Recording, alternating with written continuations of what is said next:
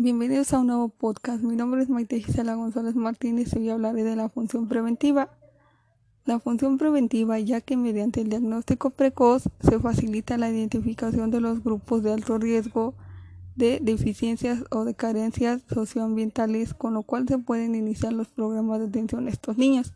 La educación infantil cumple una función básica de cara al proyecto de integración escolar de niños con necesidades educativas especiales en esta etapa, de 0 a 3 años, se dan un conjunto de variables que facilitan el proceso integrador de estos niños.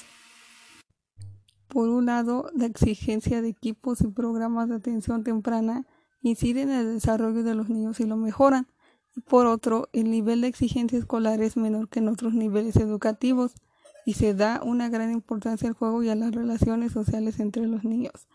Todo esto contribuye a que la integración a estas edades sea un fenómeno posible los problemas en el proceso de integración pueden aparecer si no hay una intervención temprana, previa al ingreso en la escuela infantil o cuando aumenta su edad y las exigencias escolares son mayores. En este sentido, los nuevos diseños curriculares básicos de SB insisten en que la evaluación ha valorado las capacidades y no las conductas o rendimientos, más aún en etapa infantil. Hay que evaluar el proceso de aprendizaje del propio alumno, evaluando para orientar no para clasificarse.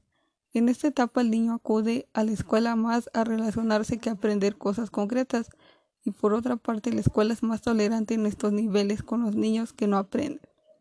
Los niños con necesidades educativas especiales son tratados en la etapa de educación infantil sin más distinción que la potencia la acción educativa encaminada a la superación de sus necesidades en conclusión, el carácter preventivo de, la educación infantil se manifiesta en dos sentidos, evitando que se generen tempranamente dificultades de desarrollo y de aprendizaje en los alumnos, sobre todo en aquellos con determinadas condiciones de riesgo de carácter personal, familiar o social.